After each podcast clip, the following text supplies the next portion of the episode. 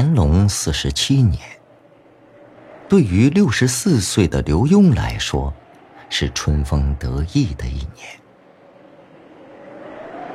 这一年，刚刚才过了正月，虽然还是天寒地冻的季节，但刘墉却在飞扬的雪花中，早早的嗅到了春天的气息。这时候的刘墉虽然还在任湖南巡抚，但他已经接到了谕旨，他被任命为左都御史，也就是大清朝的监察院长官。他终于可以回到阔别多年的北京了。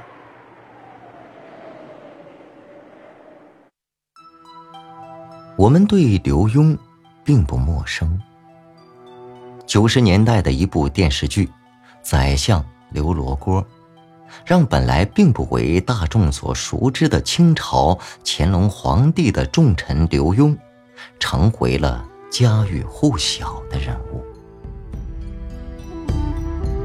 众所周知，电视剧往往对这种题材采用戏说，注重的是传奇性。那么。生活当中，真实的刘墉究竟是一个什么样的人呢？刘墉除了他的政治身份以外，还有一个很重要的身份，这一点很少有人知道。但是对刘墉来说，这个身份对他来说是至关重要的。这就是能够让他在中国历史上占据了一个重要地位的原因，那就是他是清代著名的书法家，是清代帖学的集大成者，后人称他为“浓墨宰相”。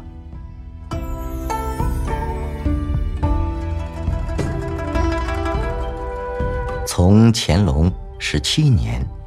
刘墉考中进士，到担任湖南巡抚。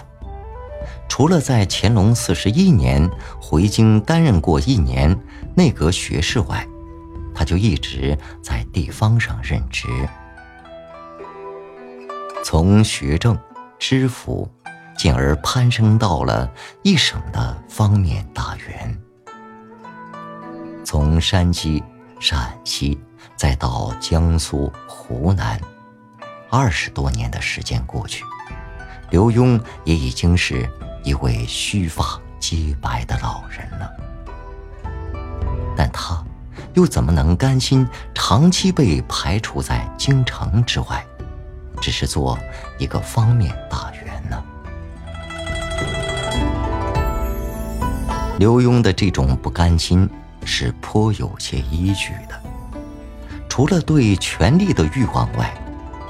还因为，他有一个赫赫有名的父亲，他的父亲，就是他仕途生涯里的坐标。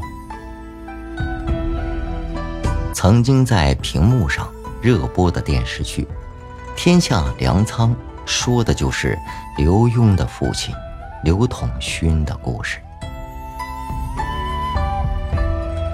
刘墉的父亲刘统勋。刚正不阿，为官清廉，备受乾隆皇帝信赖，以至于乾隆赞叹道：“刘统勋不愧为真宰相。”在刘统勋政治生涯的巅峰时期，他既是内阁首辅，同时又兼任军机处的首席大臣。作为臣子。这已经是一人之下，万人之上的权力最高点了。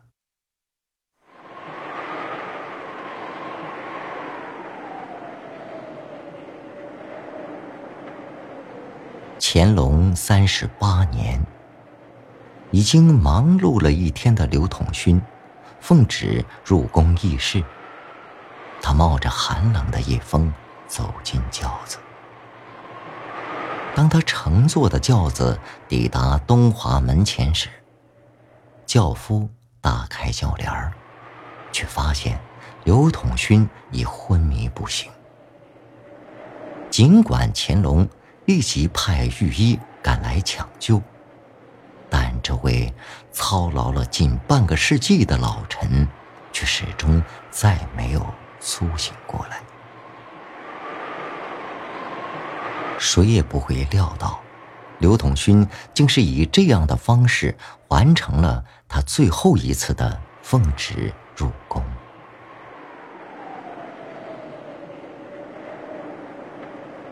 对于这位肱骨之臣的去世，乾隆皇帝非常悲痛，亲临其丧。乾隆对刘统勋一生的评价是。神敏刚正，终生不失其正，并把对臣子的最高谥号“文正”赐给了刘统勋。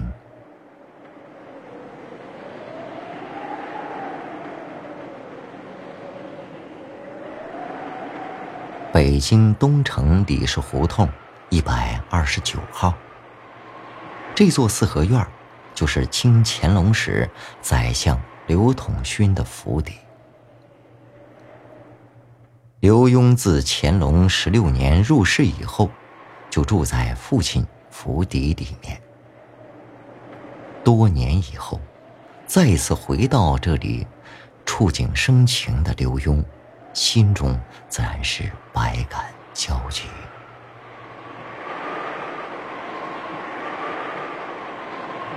一七八二年。对刘墉来说，果然是一个好年份。这年十一月，回到京城不久的刘墉，在升任吏部尚书后，又被奉派在尚书房，也就是皇子们读书之处的最高行政官员。以后，刘墉长期兼任此职。这成为他一生中兼职时间最长的一个职务。十一月的京城，天气已经传来丝丝凉意。然而，刘墉的心头却涌动着融融的暖意。他知道，入主尚书房责任重大。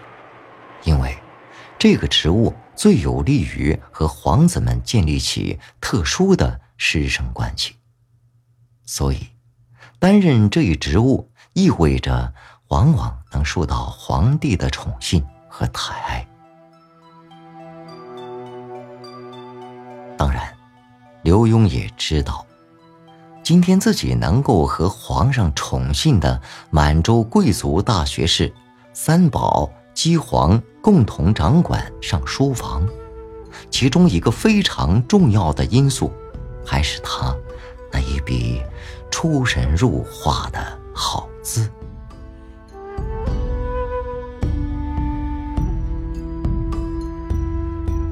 刘墉的书法，在当时就拥有很大的名气。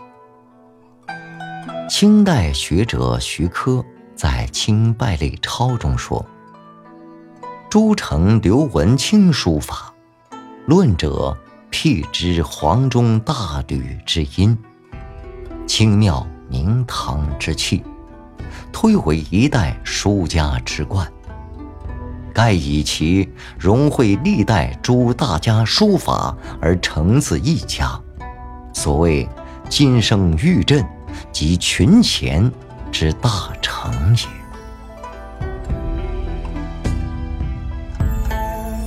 刘墉书法的风格，和明代以来帖学传统最大的不同之处，便是他不追求一般学帖者习惯的流畅婉丽或纵肆跳荡，而是以丰腴浑厚的点画、率意松散的节字。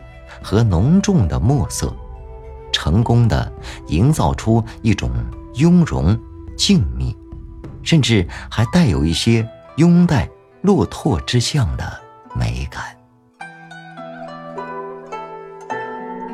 那么，为什么写得一手好字的刘墉就能够受到皇帝的赏爱？在清代，书法和做官又有着什么样的关系呢？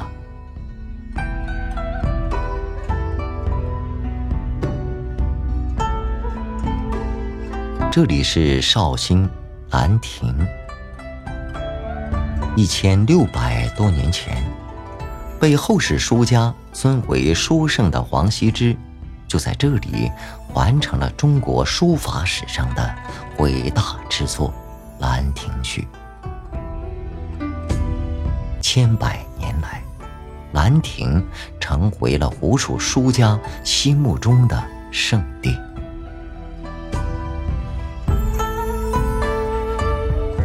这块碑被称为“兰亭玉碑”，无论是它的高度还是它的重量，都堪称中国古碑之冠。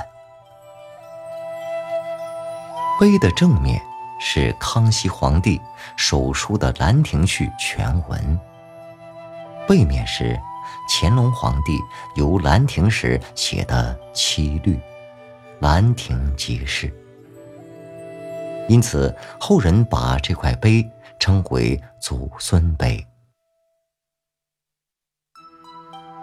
康熙和乾隆，清朝二百六十八年历史中最有作为的两代帝皇，在中国书法的圣地，同时用汉墨在同一块石碑上表达了对汉文化的崇敬和亲近。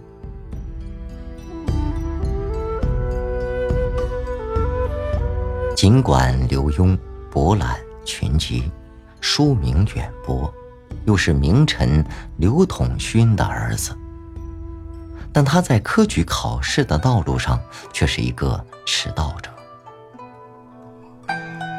直到乾隆十六年，也就是一七五一年，刘墉才考中进士。那一年，他已经三十二岁了。关于刘墉在乾隆十六年的这次顺利入仕，民间一直流传着种种说法。刘墉虽然学富五车，不过小金榜显示，他并没有进入第一甲。根据记载，乾隆十六年科考的状元。并不是刘墉。既然刘墉的书卷被众人推为第一，那乾隆皇帝为什么没有让刘墉成为状元呢？据黄培寻的《襄垣忆旧录》中记载，刘墉殿试卷以前十本进城，已名列第一。高宗皇帝欲得韩俊之士，遂有意拔胡云烟红居榜首。另有传闻说，因刘墉驼背，其貌不扬，遭遇乾隆鄙视。乾隆为了取笑戏弄刘墉，让他以自身为题，当场赋诗一首。刘墉忍辱负重，当即吟出：“背驼负乾坤，腹内满经纶。一眼辨中间，单腿跳龙门。丹心辐射计，徒脑报皇恩。以貌取人者，岂是圣贤人？”这只是一个传说而已。历史上的刘墉是否有驼背的残疾，史书上并无记载。问题是，民间传说中的刘罗锅是个机敏绝伦、敢于讽刺皇帝、鞭笞佞臣的化身。那么，现实中的那个刘墉，在历经二十多年的宦海沉浮，终于回到皇帝身边以后，他的作为是否和民间传说中的一致呢？